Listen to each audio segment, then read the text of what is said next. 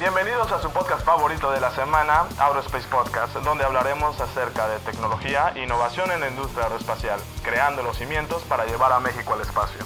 Muchas gracias, Edric, por la por la, la, introducción a este episodio. Y pues sí, aquí estamos con el doctor, doctor Fermín. Eh, un gusto tenerlo en el podcast. Y pues igual aquí está Fercho. Al contrario, el placer es mío. Mucho gusto, Fercho y Juan Carlos. Bien, muy bien. La verdad, eh, eh, pues hemos visto que, que, su trayectoria es, es este, pues muy, muy grande. Además, se ha enfocado mucho en la solución de problemas espaciales en México.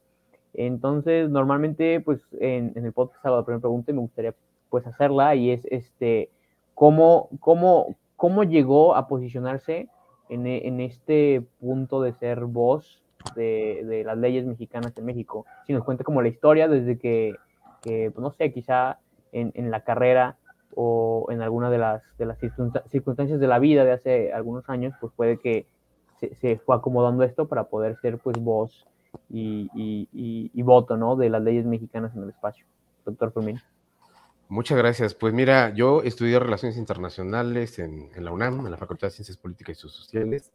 Eh, un poco antes de terminar la carrera ingresé a la Cancillería Mexicana, a la Secretaría de Relaciones Exteriores. Ahí inicié trabajando en un área bilateral, la Dirección General para América del Norte. Posteriormente tuve otros cargos y después llegué a Naciones Unidas. Bueno, también estuve en, en área cultural en, el 2000 de 2001 a 2003 más o menos, y, este, y de ahí salté al área multilateral, en donde eh, llevaba la Asamblea General, llevaba los organismos internacionales especializados, y entre los organismos internacionales especializados me tocó justamente el tema del espacio. Era un tema que prácticamente a nadie le, le gustaba, y a mí por ser nuevo, pues me dijeron, ni modo, te toca. Y bueno, con la gran diferencia que, a diferencia de las demás personas, a mí sí me encantaba este tema.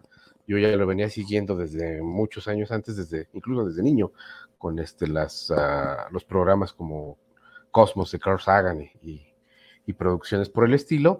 Entonces, pues ah, al, eh, al tomar el tema a mi cargo, lo primero que hice fue darme cuenta de en qué situación estaba el tema. Me di cuenta que se estaba creando el Centro Regional de Enseñanza en Ciencia y Tecnología del Espacio para América Latina y el Caribe, CRECTEALC, que tiene dos sedes en Brasil y en México. Y pues empecé a trabajar ahí con los expertos en, el tema. Ah, cuando hablo de expertos me refiero a, ingenieros y, con doctorado que, que se dedican a, los temas del espacio. Y empecé a, meterme, ¿no? A buscar en los expedientes exactamente qué, eh, en qué situación estábamos. Estaba, como lo dije, creándose este centro regional que está afiliado a las Naciones Unidas y yo trabajaba para las Naciones Unidas en la Cancillería.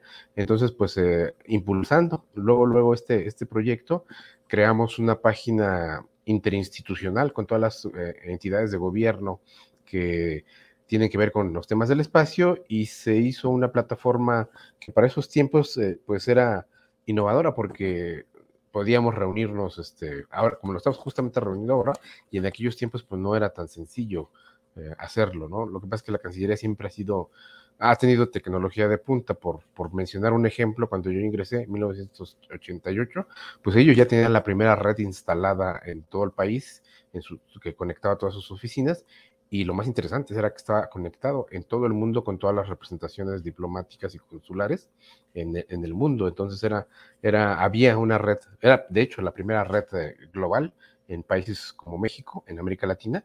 Entonces era, era innovadora desde entonces. Y obviamente cuando yo les comento de esta, del diseño de este sitio web, que por cierto lo hizo el INEGI, con, con el apoyo de INEGI se, se contó para enlazar a todas las entidades de gobierno que tenían algo que ver con el tema espacial, y así empezó la, la historia. Entonces, esto estoy hablando de más o menos el 2003, y eh, cuando nos damos cuenta que pues México no tiene una, una agencia espacial, se sabe por supuesto que, que en la década de los 60 eh, existió una, que era la Comisión Nacional del Espacio Exterior, que se creó eh, por decreto presidencial y que de la misma forma, pues se acabó con ella en los 70, pues evidentemente no, no había manera de, de, que hubiera una agencia. Entonces, por lo tanto, como la actividad nunca había, nunca paró, sino en realidad siguió su, su, curso, pero sin una agencia, nos dimos cuenta que era necesario hacer esta agencia y pues conjuntando las voces de expertos en todas las partes de eh, concernidas, que básicamente estoy hablando de gobierno, eh, industria, el Congreso, la academia, pues se hicieron varios grupos de, eh, promoción para la creación de una agencia y es ahí donde yo ya asumí un, rol protagónico con gente de la UNAM, con gente del Poli, con, los académicos en principio y después con algunos este, diputados y, bueno, empezamos a promover la, ley de creación de la Agencia Espacial Mexicana y poco a poquito fue avanzando el proyecto.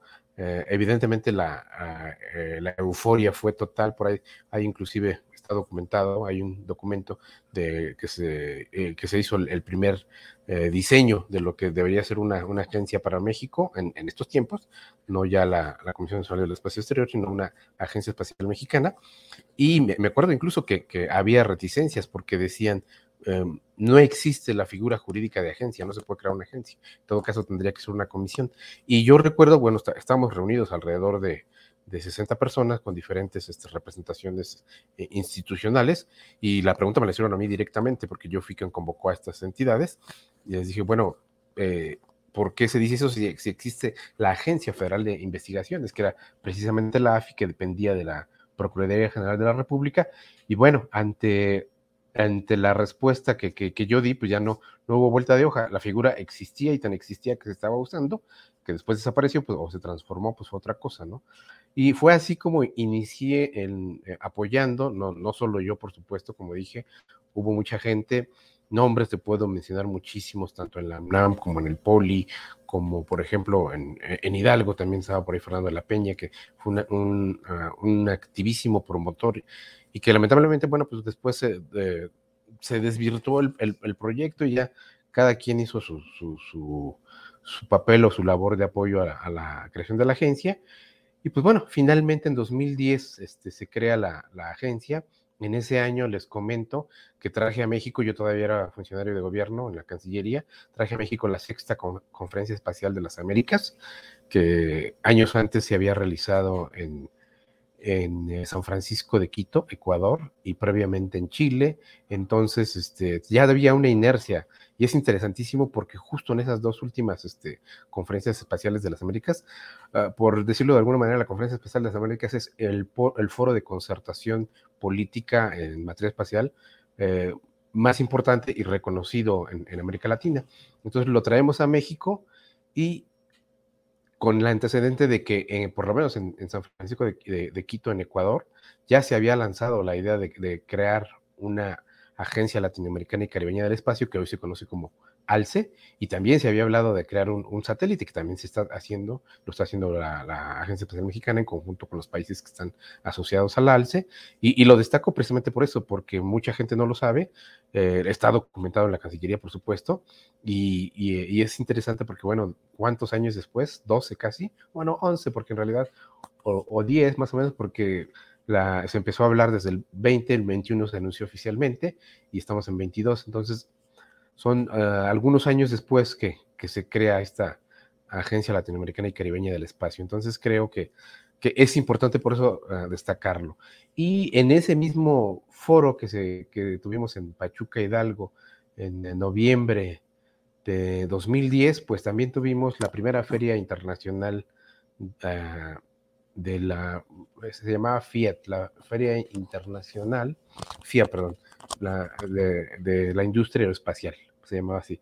Y ahí tuvimos el segundo foro de consulta para la creación de la Agencia Espacial Mexicana con el tema eh, asuntos jurídicos e internacionales, que fueron prácticamente los pilares que dieron forma a la, a la agencia. Hubo cuatro foros de consulta, el primero en Querétaro, con la parte industrial, el segundo en, Pachuca con el tema internacional y, legal, el tercero en, eh, en, Baja California con la parte de formación educativa y el, y el quinto, del cuarto, perdón, fue en, este, en uh, Vallarta eh, con el tema de competitividad de industria, me parece.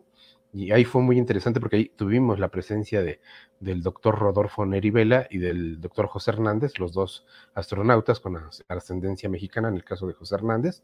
Y se sabía que, bueno, ellos tenían ciertas este, reticencias por ahí, pero en una labor de, de, trabajo de equipo, logramos que se tomaran la foto para beneficio de la creación de la Agencia Espacial Mexicana y fue, fue muy interesante. La verdad fue histórico que ellos dos se tomaran la foto y pues eh, fue labor de mucha gente, evidentemente. Este, y me tocó, me tocó este, presenciar ese, ese hecho histórico que se tomaran la foto. Entonces, bueno, sé que en ese segundo foro, en la Cancillería, en conjunto con la creación de la, más bien con la realización de la sexta conferencia especial de las Américas, pues yo diría que son como las bases de lo que ahora estamos viendo ya con la creación de la Agencia Espacial Mexicana. Se crea en 2010, en 2011 inicia operaciones. El primer director, pues bueno, fue el doctor José Francisco Mendieta, que ya dejó el cargo, y ahora está el doctor Salvador Landeros. Digamos que es básicamente lo que yo les puedo decir en cuanto al proceso de establecimiento y creación de la Agencia Espacial Mexicana. Claro, no, muchas gracias por el resumen. Y, digamos, creo que inclusive en este sector ah, puede haber algunas dudas. ¿Qué es lo que busca una agencia espacial mexicana en un país? ¿no? Eh, ¿Cuál es la principal función en, ese entonces que no existía y que tenía que crearse? No solo para pues, ser, este, pues, digamos, eh, tener un, una misma, o sea, un punto común con todos los demás países, sino qué es lo que se buscaba en todas estas conferencias o, cómo se defendió ¿no? la creación de la agencia en ese momento. Muy interesante comentario y pregunta. Este, yo creo que siempre ha habido detractores a favor de, del tema espacial, y no solamente en México, yo creo que en, todo el mundo, ahora que, España está creando su agencia espacial, igualmente hay detractores que no están de acuerdo, porque evidentemente siempre anteponen la, existencia de, asuntos prioritarios en la agenda nacional, y fue lo mismo que ocurrió en el caso de México, ¿no? Se, decía que para qué necesitábamos o queríamos una agencia espacial, cuando había otros problemas más eh, importantes por atender o prioritarios. Y en ese sentido, pues eh, definitivamente creo que hay eh, cosas muy importantes en las que una agencia puede, puede apoyar al desarrollo nacional. Concretamente, ¿en qué casos? Bueno, pues está la seguridad nacional, para empezar, en momentos como este, en los que la violencia está desbordada, pues el, el, aparato de inteligencia tiene que estar fortalecido y nada mejor que con tecnología, ¿no? Entonces, la seguridad nacional es un punto fundamental. El tema de la seguridad alimentaria, por ejemplo, la agricultura de precisión, la pesca de precisión, son temas que en los que poco a poco México va avanzando, ¿no? Estamos hablando de percepción remota u observación de la Tierra, pero que a través de satélites permite mejorar la, la productividad en materia agrícola y en materia pesquera. Entonces, esa parte pues también es, es, fundamental, ¿no? Los, ah, los satélites de, telecomunicaciones son otro, otro componente fundamental porque estamos hablando de conectividad, básicamente, ¿no? El, conectar a las localidades más remotas, porque como ustedes saben, la, la política eh, de telecomunicaciones en México pues ha sido un verdadero desastre, lamentablemente, y es cuando una política satelital o una agencia espacial, en este caso con, un sistema de satélites como es en este caso el MEXAT, pues eh, cubren esa carencia que tiene el, tema de telecomunicaciones. No hay suficientes este, torres o antenas en el país y evidentemente pues eso imposibilita que la conectividad sea lo amplia o necesaria que, que deberíamos tener en localidades remotas, ¿no? Entonces, de esta manera, pues obviamente con el Internet y, la, conectividad satelital, pues eh, se solventa ese problema. Y pues bueno, eh, estoy mencionando solamente tres aspectos, pero aparte de esos, pues definitivamente eh, la sociedad en general, no solo la mexicana, dependemos cada vez más de los satélites, ¿no? Bien sea para educación, para telemedicina, para para diversión, para servicios bancarios, para una infinidad de, servicios de los cuales dependemos en la actualidad, pues son parte fundamental los, los satélites, ¿no? Y por esa razón es que el contar con una agencia espacial que además administre los satélites, pues es fundamental, ¿no? Y yo, yo te respondería con eso. Muy bien, y, y en, el, aspecto de crear pues una, agencia espacial, ¿cuál fue el reto más grande? Digamos, hablamos de que se unieron industria, Estado, eh, eh, pues gobiernos igual. Entonces, ¿cuál fue como la parte más difícil de este punto clave para la creación de, la Agencia Espacial Mexicana? Em, yo creo que el tema, eh, el tema es legislativo, la, eh, normalmente siempre crear una política pública y, en específico una ley, en este caso, este, no fue sencillo, fue una tarea algo larga y, tortuosa, porque te estoy hablando de que la creación del primer proyecto fue en el 2004, diciembre de 2004, y para llegar a 2010, en que se eh, anuncia la ley de creación de la agencia, pues estamos hablando de seis años. Entonces no fue nada sencillo este, esa parte del cabildeo en la Cámara de Origen de la, de la ley, que fue Cámara de Diputados, de ahí pasó a, años después a Cámara de Senadores, donde se revisó, posteriormente regresó a Cámara de, de Diputados, a Cámara de Origen, y después se mandó a Consejería Jurídica Presidencia de la República, donde finalmente pues, se publica en el Diario Oficial de la Federación, ya con la aprobación de, los, de la ley, ¿no? Y que bueno, pasa todavía un proceso de, de aprobación en los estados para que tenga efecto ya y entre en vigor. Entonces, ese proceso yo creo que fue el más, el más complicado y, te lo digo honestamente porque yo recuerdo, afortunadamente tuve ese, ese, ese, honor de formar parte de, la gran cantidad de, de, agentes o multiplicadores de la idea y todos estaban eufóricos, estábamos, ¿no? Estábamos eh, muy contentos de que la idea flotara, de que se pudiese crear y pues evidentemente todos, independientemente de, nuestros respectivos intereses, pues estamos a favor de la creación de una agencia, ¿no? Y bueno, se ve, se ve actualmente, ¿no? Porque eh, cada vez se, se, ven más empresas, algunas pues de como sabes, en el sector espacial estamos todavía en pañales, pero poco a poco van, creándose algunas empresas. Este, el, hecho de que la UNAM, por ejemplo, saque misiones como Colmena, de que haya este, empresas pequeñas como, como un Labs, que ya se asocia con, con Airbus eh, Space y que van a llevar un rover a, la Luna eh, como parte de una misión de una empresa mexicana, pues habla mucho de, las capacidades que se están generando ¿no? en, el país. Entonces yo creo que eso es, eso es lo más importante, lo más destacable.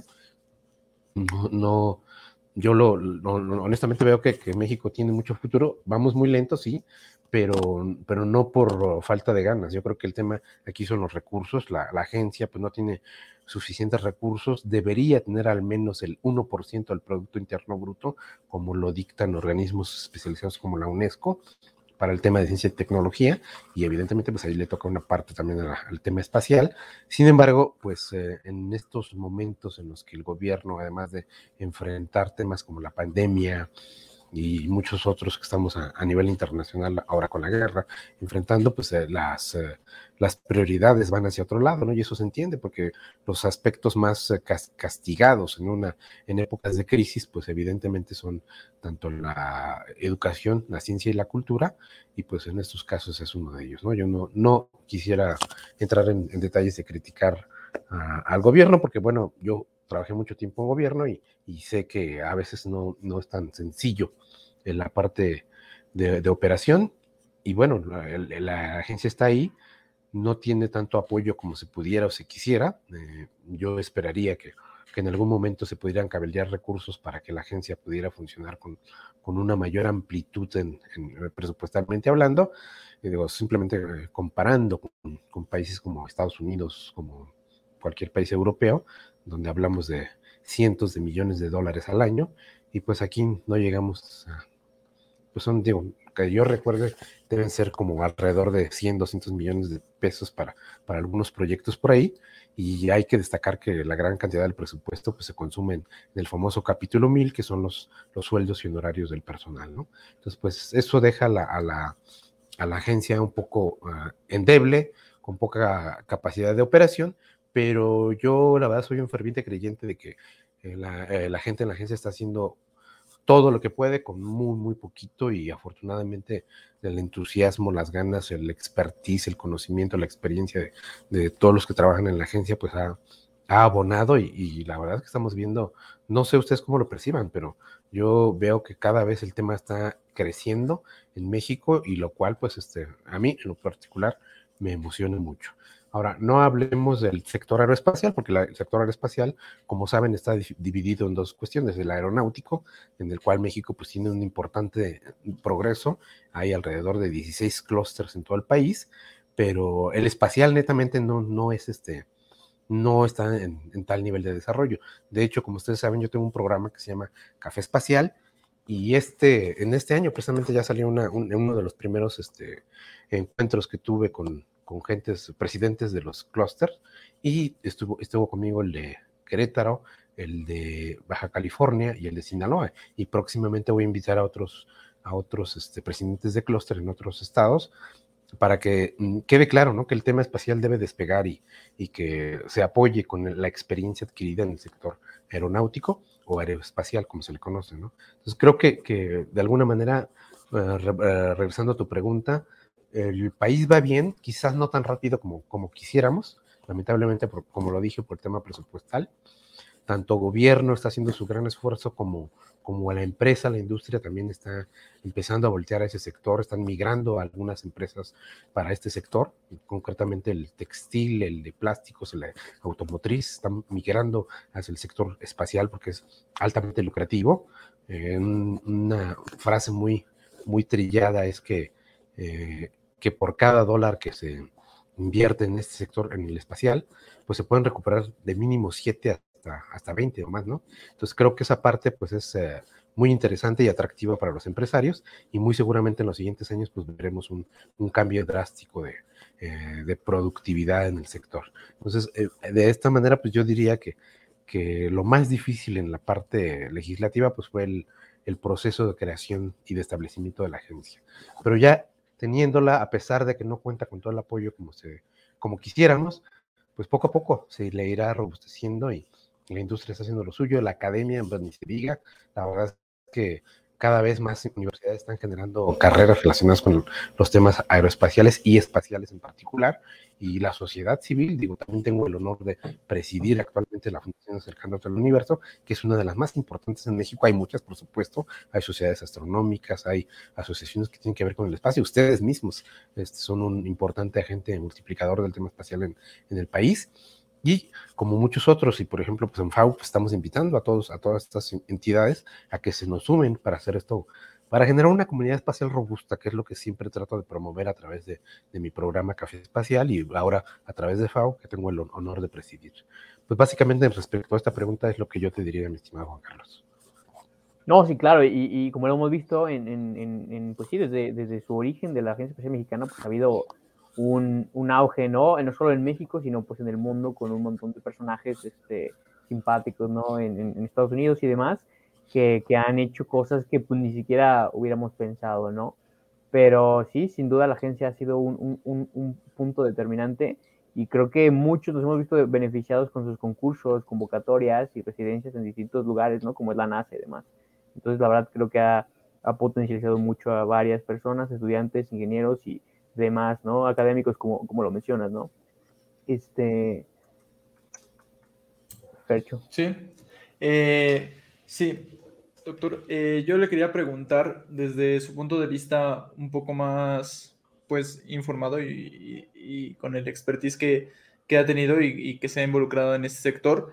Eh, nos, si nos podría explicar brevemente qué fue lo que ocurrió justamente con eh, la Comisión Nacional de Espacio Exterior y justamente, bueno, ya estábamos mencionando una parte de cómo se ha ido involucrando pues tanto la parte académica, pues, tanto la parte pues de los ciudadanos en general, pero ¿cómo se podría evitar que la Agencia Espacial Mexicana eh, no, no, le pueda ocurrir algo similar?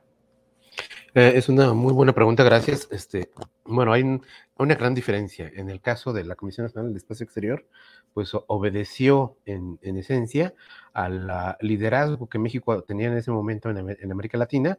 Trajimos a México el, unas, unos Juegos Olímpicos, un Mundial, México 72, los Olímpicos del 68, y había la necesidad de, que el país se proyectara mundialmente, ahora diríamos globalmente, ¿no?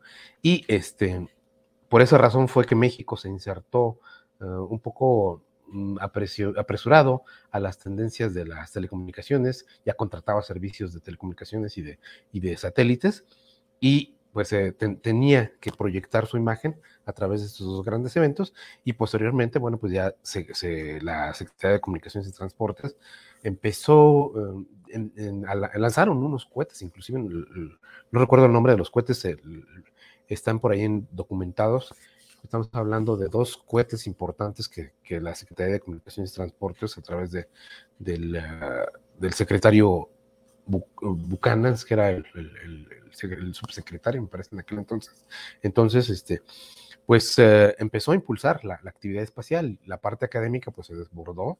Eh, todos los, ah, los, técnicos, los ingenieros empezaron a, trabajar en, el tema y poco a poco se fue generando una corriente de manera tal que pues se, precisa crear la, Comisión Nacional del Espacio Exterior y México pues empieza de hecho la carrera junto con las grandes potencias como en, en, el, en el mundo, ¿no? Lamentablemente nuevamente el tema es recursos. Las capacidades no pueden desarrollarse tan, tan bien como se hubiera querido por la razón de, de, que no había mucho recurso que apoyar, para apoyar, perdón. Pero en ese sentido, pues México tuvo importantes desarrollos. Te puedo comentar que, bueno, con el paso de los años, pues se hicieron proyectos como SATEX, el sistema eh, experimental que, conjuntó a las más importantes universidades en el país y que bueno, no salió, no se, no se fue ese, satélite al espacio porque precisamente se canceló la Comisión Nacional del Espacio Exterior, pero pues sí se lanzaron globos sonda este, para monitorear la, atmósfera, en fin, se probaron este, algunos cohetes.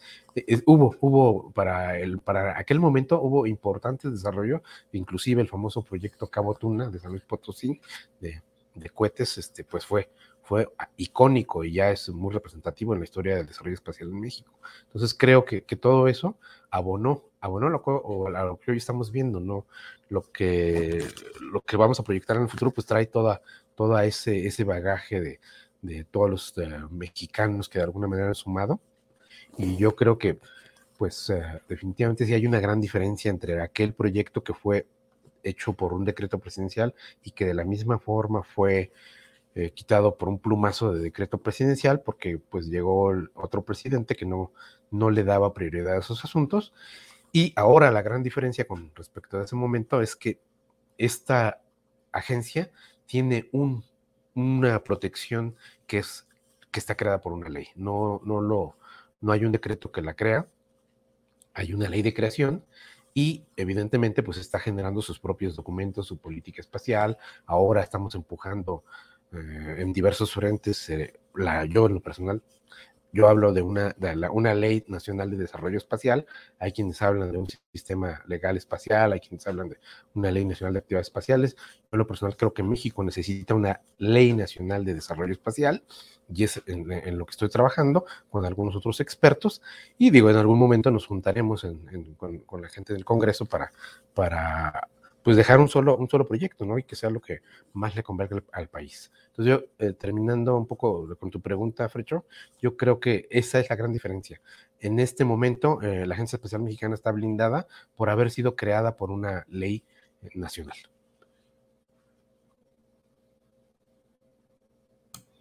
Sí, doctor. Y en este caso, ¿cuál es el papel principal, digamos, del seductor académico para asegurarnos que se siga desarrollando. Ya hablamos un poquito sobre pues este, este enorme proyecto que se pudo hacer, que fue el de, el de por parte de la UNAM, que fue...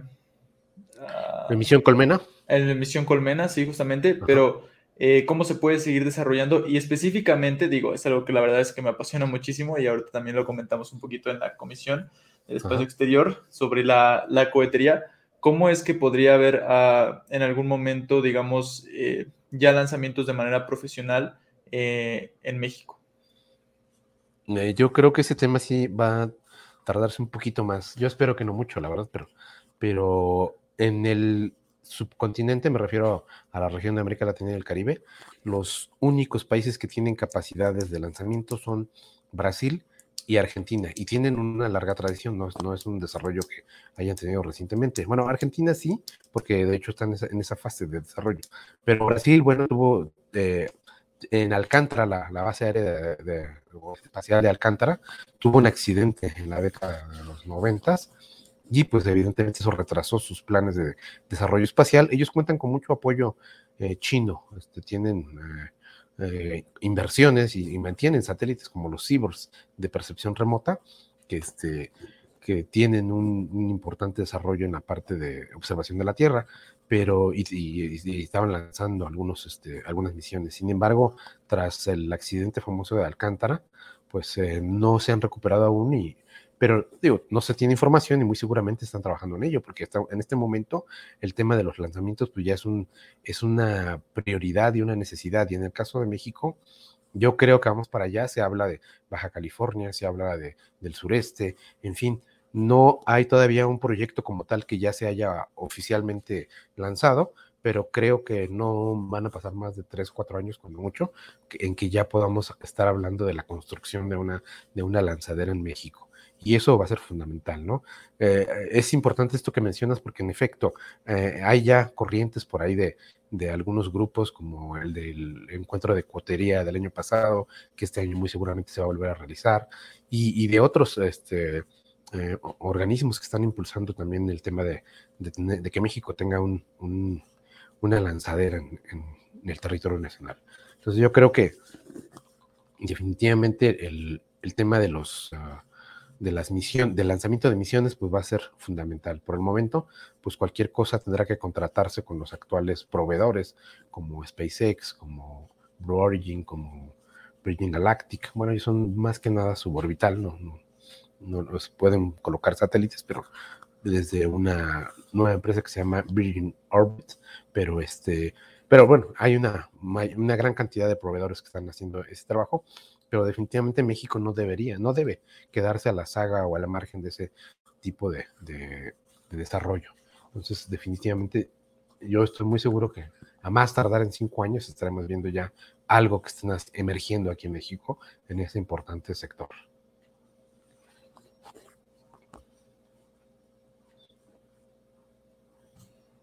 Muy bien, muchas gracias. Eh, y también quería preguntarle, bueno, un poco más eh, eh, de, algo que comentamos al inicio, igual eh, nos estaba comentando de que su, involucramiento fue como, eh, no sé si tomarlo como un poco accidentado, de, que fue el trabajo que, tomó, ya que pues muchas personas, y a usted sí la apasionaba, pero muchas personas pues realmente no lo querían tomar, por parte pues de, de, involucrarse en esto del derecho espacial.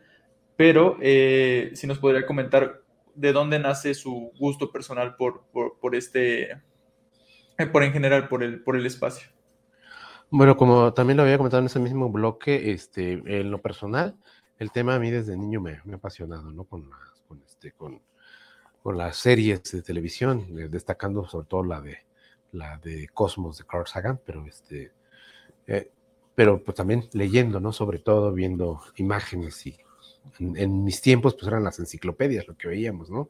No existía el Internet y, este, eran otros, otras maneras de informarse, pero digamos que así era y bueno, la televisión. Y, bueno, cuando llego, como bien mencionas, sí fue hasta cierto punto una casualidad de que, me, de que como era la persona nueva y que me tocaron, me asignaron estos temas, pues fue una, una casualidad que, que, me juntara yo con ese, con ese hecho, porque pues si yo hubiera sido una persona a la que el tema lo hubiera visto como el patito feo, pues lo hubiera dejado hasta la cola, ¿no? Y sin embargo, afortunadamente, pues este, este se juntó, como dice un dicho, el, hambre con la, con la comida, entonces pues pudimos este, generar una, una cierta simbiosis en, el tema y empezamos a impulsar. Entonces, este, en lo personal, yo todo lo que pueda hacer en, en los temas del espacio, pues lo voy a seguir haciendo porque es algo que me apasiona. Eh, ahora en la actualidad, pues este, ya más asentado en estos temas, me, gusta mucho promover a los, a los jóvenes como ustedes, a los, a los niños, a las niñas, este, y pues lo seguiré haciendo porque es algo que en verdad disfruto porque hay que estarse preocupando siempre por el, por el relevo generacional. Los que estamos ahora, pues no vamos a durar siempre y hay que estar relevando a, a las siguientes generaciones, ¿no? Apoyándolas y dándoles los elementos para que crezcan y, destaquen en este, en este ámbito, ¿no? que no es para nada sencillo, pero en el que México pues, está siendo un importante jugador. Cada vez vemos a, gente involucrada en todos los segmentos, particularmente en el académico, en la investigación, y yo estoy convencido de que México tiene muchísimo potencial. Claro. Y doctor Fermín, por la parte de divulgación de la ciencia, más que nada en el espacio, eh, pues nos comentaba que tiene pues, una asociación de eh, la, FAO, Fundación Acercándote al Espacio. No sé si nos pueda hablar un poco de ella y pues invitar a la audiencia pues, a formar parte para, para, como dice, ¿no? seguir con este puente generacional. Claro que sí, con mucho gusto. En la Fundación Acercándote al Universo, eh, se crea en 2013. Sin embargo, eh, digamos que fue hasta 2018 cuando eh, despunta como, como organización y el, el periodo 2018-2021, que fue la presidencia del maestro Víctor Martín Sánchez, pues fue una, un proceso de desarrollo y consolidación, consolidación perdón, importante porque se generaron 17 representaciones estatales, se crearon 18 presidencias de comisiones, se crearon varios proyectos y el, el tema fue creciendo eh, paulatinamente. Y yo recibo en, en, en diciembre del, del año pasado, fui electo presidente para el periodo 2022-2024 y evidentemente pues con la, con la idea de, de, continuar con la gran labor que realizó el maestro Víctor Martín Sánchez, pues estamos generando nuevos cambios y por supuesto estamos abriendo a la membresía a toda la persona que quiera afiliarse.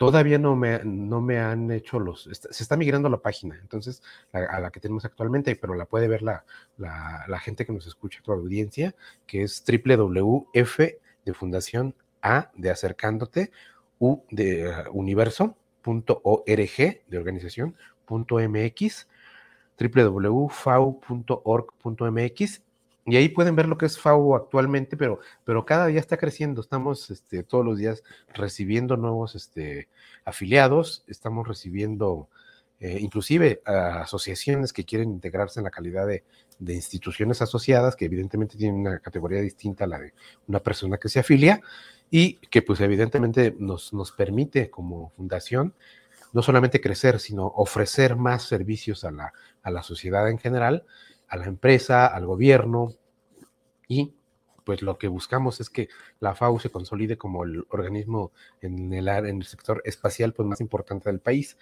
que hemos este, logrado recientemente? Bueno, estamos en pláticas con la, con la Agencia Espacial Mexicana para diseñar para la Agencia Espacial Mexicana el Sistema Nacional de Innovación Espacial.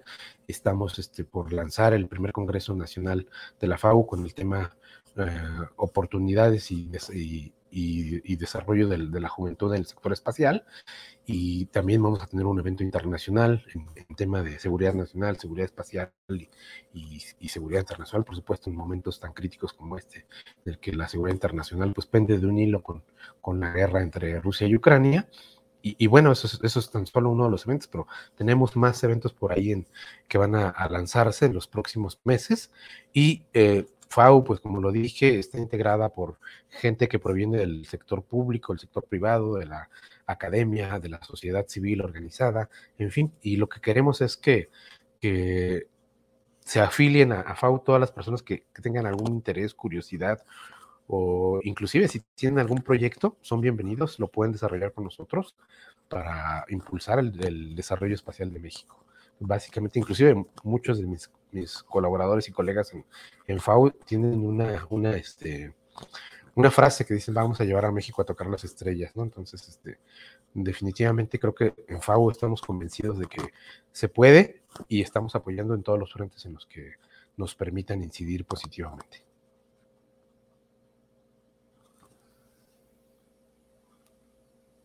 Y, y, por más detalles, ¿cómo, ¿cómo le haría a alguien para poder entrar a, a, a, esta asociación? O solamente igual, como, como lo comentó, entrando a, a la página web, podría... De momento entrando a la, página web y yo les voy a dar un correo, se llama, eh, lo, lo, voy a dictar, membresía, fau, todo seguido, arroba gmail.com tenemos el, este, el, institucional, pero por el momento, como les dije, estamos migrando la página, entonces están, este, preferiría que lo hicieran a este de Gmail, y ahí les, vamos a devolver un Google Forms, donde se van a poder dar de alta este, de manera electrónica.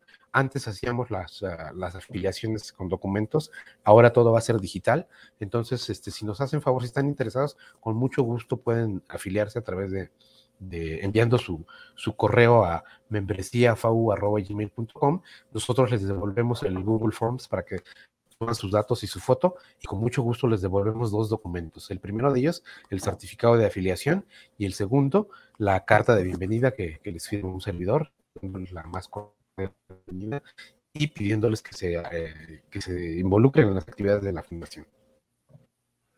Claro, ¿no? Igual nosotros dejaremos eh, pues todos esta, estos links de información con el correo y, y, y, y demás en la descripción del, del, podcast para que pues cualquiera que quiera formar parte de la sesión, pues pueda ser lo más, más, más sencillo, pero pues muchas gracias por, por el dato.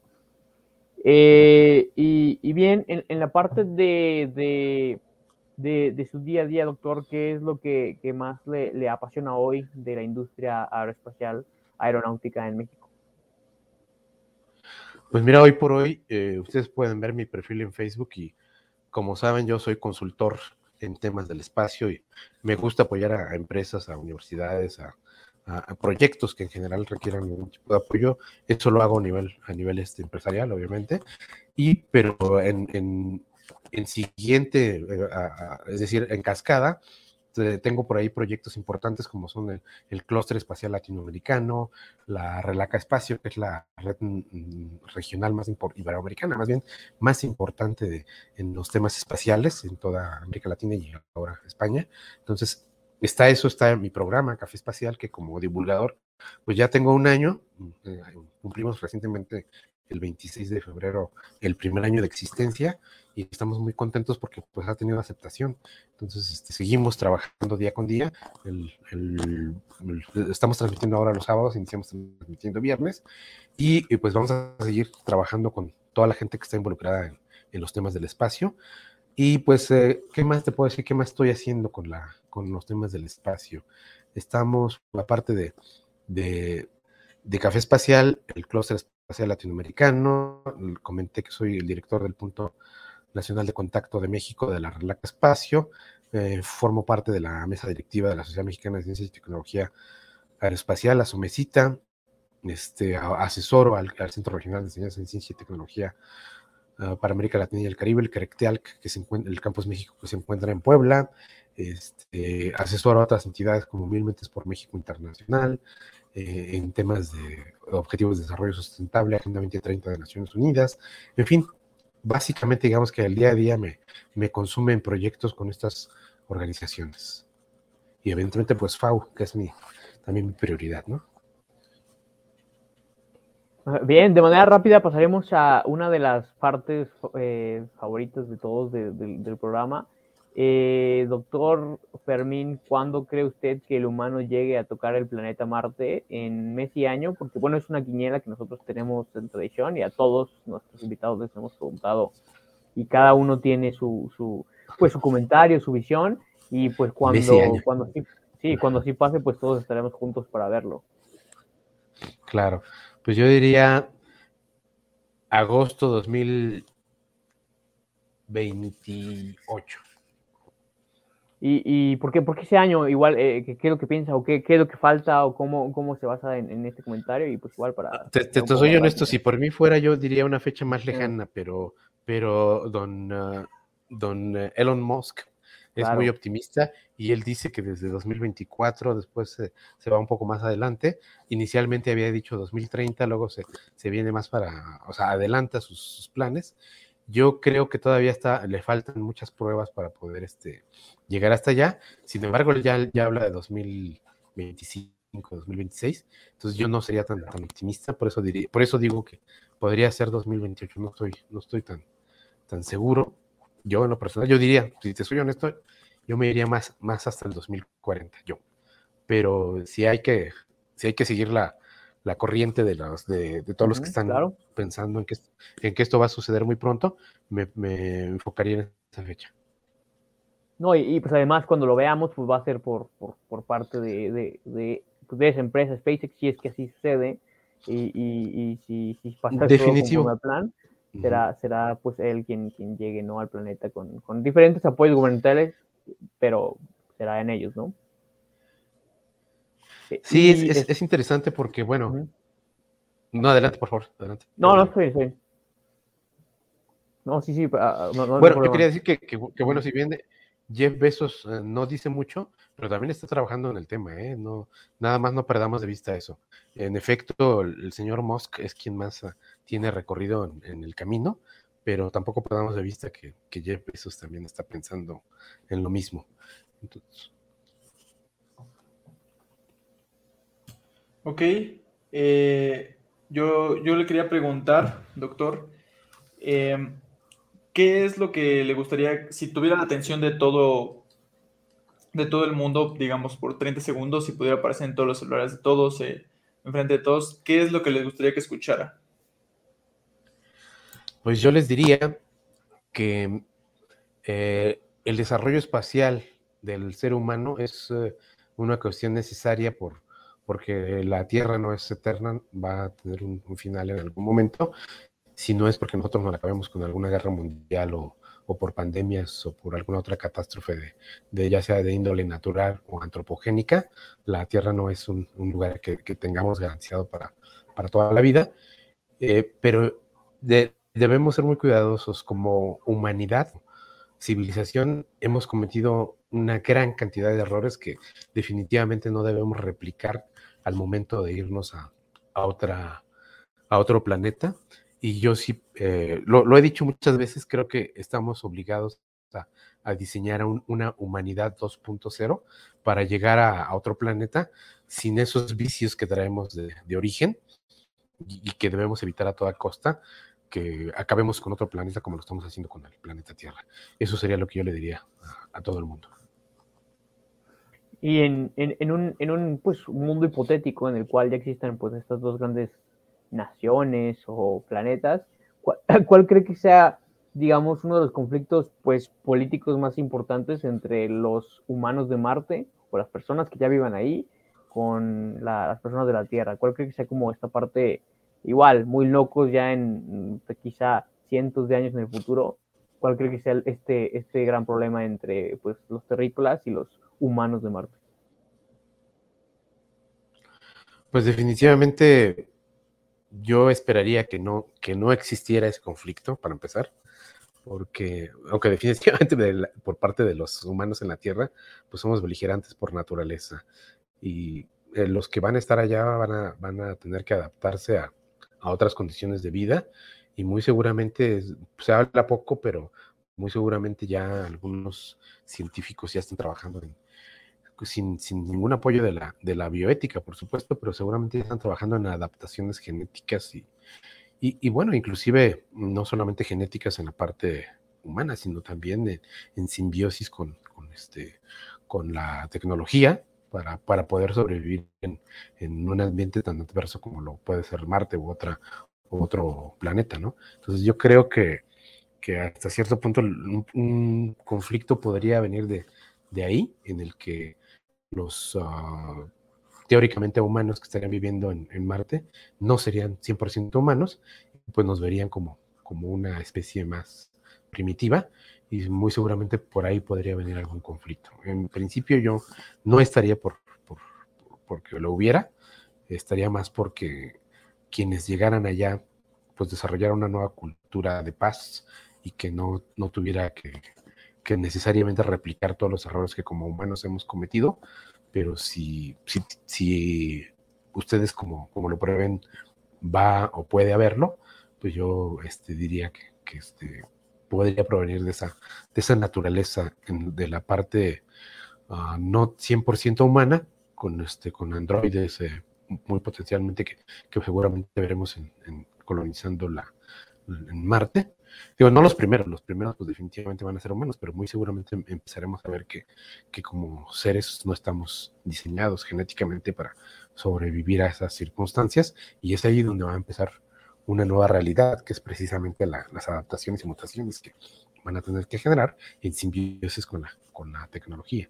Entonces, es, donde yo vería potencialmente el riesgo de, un conflicto con, con ah, estas dos ah, civilizaciones, por llamarlos de alguna manera.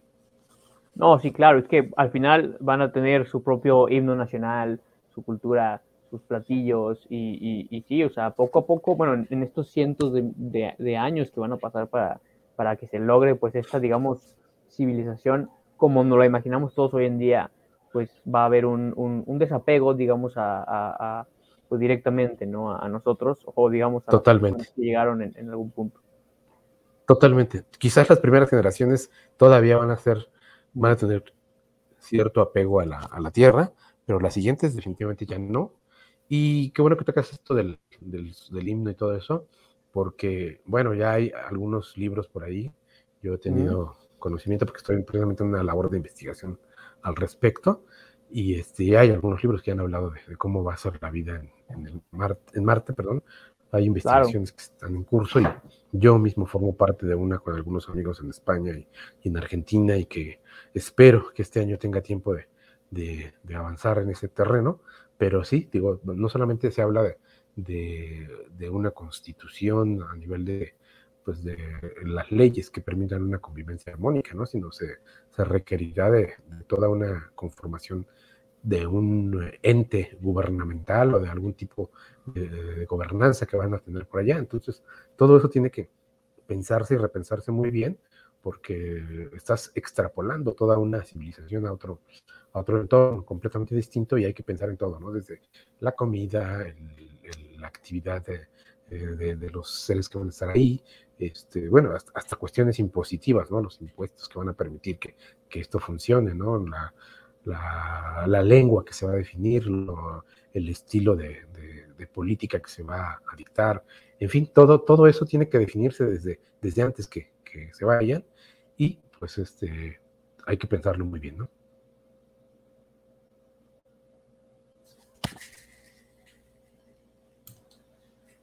Muy bien. Eh, doctor, si nos podría decir cuál es su película favorita y por qué. Eh, no te escuché bien, perdón.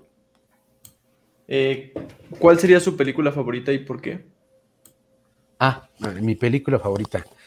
Para, estos temas, yo me iría sobre una que es muy, muy conocida, El Marciano. No sé, la, no sé si tuvieron la oportunidad de verla. El Marciano me gusta porque porque habla justamente de lo que estábamos hablando ahorita, de cómo van a enfrentarse los seres humanos a, estar allá y, cómo el tema comida pues va a ser un factor muy crítico que los va a confrontar ante la, realidad tal cual es, cruda y digo, estamos hablando de ambientes hostiles en cuanto a, radiación, temperatura, es decir, no, no van a tener que generar este, ciudades domóticas subterráneas para poder este, habitar y evidentemente, pues para nada de eso estamos preparados, ¿no? Hay que, hay que decirlo. Por lo tanto, pues yo sí creo que va a ser todo un reto para, para no solamente para, para Elon Musk y toda su, toda el equipo que está trabajando con él y las personas que van a seleccionar para irse, todo eso va a ser extremadamente complicado. Por eso ya yo decía que, que si a mí me preguntan, yo me iría más hacia 2040, eh, haciendo la aclaración de que si se trata de una quiniela, pues entonces hay que meternos en los tiempos, en los tiempos de, Elon Musk, pues yo ya, ya dije cuál sería la mía, ¿no?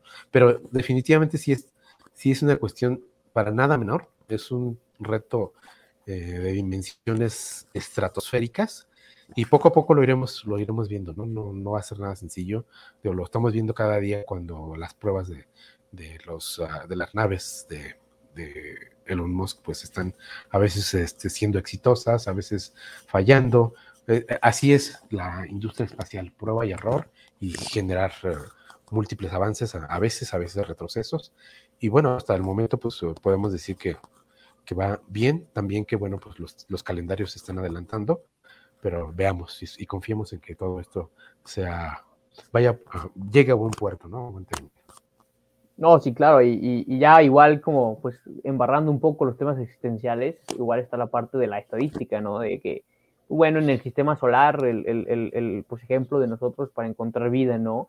Y uno de esos ocho planetas hay vida, pero si por alguna razón en otro planeta, o sea, de que hubo vida, sea como sea, o hay o, o, no, es que pues en la estadística dos de cada ocho hay vida, pues imagínate simplemente en, en etapas pues universales, ¿no? De, de, de, para hacer el cálculo, pues ahí es de que entonces dónde están los demás y, y, y o, o, por qué no nos ven somos, ya sabes, de que las hormigas en el hormiguero y a nadie le importan porque pues estamos ahí haciendo nuestros juegos, pero pues no es tan importante para las demás, porque pues si hay vida, sea como sea, son dos de ocho planetas rocosos, ¿no? O, bueno, dos de, de, ocho planetas en el sistema solar y pues cuántos sistemas no hay en en la galaxia. Pero sí es un tema muy, muy entretenido para hablar horas, pero, pero sí, este, este, quién sabe qué vayamos a encontrar, qué encuentren y pues como, como usted dice, doctor Fermín, pues que sea lo mejor y que podamos vivir en paz, ¿no? Los dos planetas. Exactamente, sí, pues eh, no podemos ser tan eh, mm, egoístas y pensar que solamente somos los únicos en, el, en un universo tan vasto. Obviamente las distancias pues eh, justifican o explican el por qué no podamos ver a nadie más. La, la ciencia es muy estricta y el rigor científico también es, es eh, bastante, bastante establecido y digo, se puede hablar de, de, vida extraterrestre a nivel microbiano, pero, pero mientras no esté comprobado, no se puede hablar de otra cosa, ¿no? Entonces eso también claro. hay que decirlo porque no, porque no podemos ser tan irresponsables y decir, pues sí, ya debe haber, ¿no? Digo, por supuesto que estadísticamente, como ya bien lo dijiste, hay esa posibilidad, pero hasta que no se confirme científicamente, digo, en algunos años, más o menos recuerdo hace unos 6, 7, me acuerdo que surgió una noticia de qué entidad sería la autorizada para entrar en contacto con uh, entidades extraterrestres, ¿no? Y se dijo que tiene que ser las Naciones Unidas, ¿no? Entonces, pues digo, uh -huh. se están preparando, pues claro que están preparando para eso, pero nadie dice nada hasta que no tenga elementos suficientes para confirmarlo, ¿no? Así es. Y doctor Fermín, como, como pregunta eh, eh, final para este su podcast número 79, eh, ¿las quesadillas llevan queso o no llevan queso? Pues las quesadillas, como su nombre lo dice, son de queso, que ahora se haya diversificado a, a, a múltiples opciones, pues ya es, ya es una cuestión chilanga, ¿no? Porque originalmente claro. las quesadillas son de queso. Muy bien, ¿no? Y, y, y, y, pues sí, este, igual quién sabe en Marte cómo, cómo las vayan a conocer, pero pues que, que, esperemos que allá también lleven queso, ¿no? Este, doctor Fermín, claro, muchas gracias por su tiempo. Aquí eh, fue todo un honor para nosotros poder pues saber esta parte de la historia de la Agencia Espacial Mexicana y pues invitar a toda nuestra audiencia a que vean igual su, su programa Café Espacial. No sé si quiera dar por ahí su, su, su comercial, cuando, cuando se transmite, dónde podemos claro, escucharlo. Claro pues, que sí, sí, por supuesto. Invitarlo a, a, sí, a nuestra audiencia muchas gracias, a, las, ¿no? a las redes, claro. Exactamente. No, muchas gracias, Juan Carlos. De verdad, eh, disfruté mucho esta charla con ustedes dos, Fercho y, y, Juan Carlos. Y les invito a su audiencia, amablemente les quiero invitar a, a que nos sigan en, las transmisiones de todos los sábados y las, eh, los que ya están grabados, pues, que se, los pueden encontrar en las plataformas digitales. Nos pueden seguir en todas las redes sociales. Estamos en Facebook, Facebook como Café Espacial Series, en Instagram igual, en LinkedIn igual estamos como Café Espacial Series, en TikTok también estamos como Café Espacial Series y tenemos también Twitter, ahí estamos como Café Espacial Ser de Series y eh, pues nada más, tenemos Instagram, Facebook, Twitter, LinkedIn y TikTok. Y nos encantaría que nos siguieran en nuestras redes sociales. Claro, no, y, pues sí, sigan, sigan a, todo esto que es divulgación por la ciencia y, pues como, como lo hemos platicado, todos vamos en un, en un mismo, en un mismo rumbo, sobre todo pues este llevar a que esta industria aeronáutica espacial pues se fortalezca y, y claro que, que, podamos llegar más lejos como mexicanos, como humanos y pues no sé, seres del universo, como lo hemos estado hablando, ¿no? Claro. Pues muchas gracias, estimados eh, Juan Carlos y Fercho. Un placer haber estado con ustedes y estamos a sus órdenes. Claro que sí, muchas gracias y hasta luego. Nos estamos viendo, doctor Fermín. Gracias por escucharnos. Si te gustó este episodio, compártenos en redes sociales. Encuéntranos como Aurospace Technology Cluster. Te esperamos en la siguiente edición. Hasta la próxima.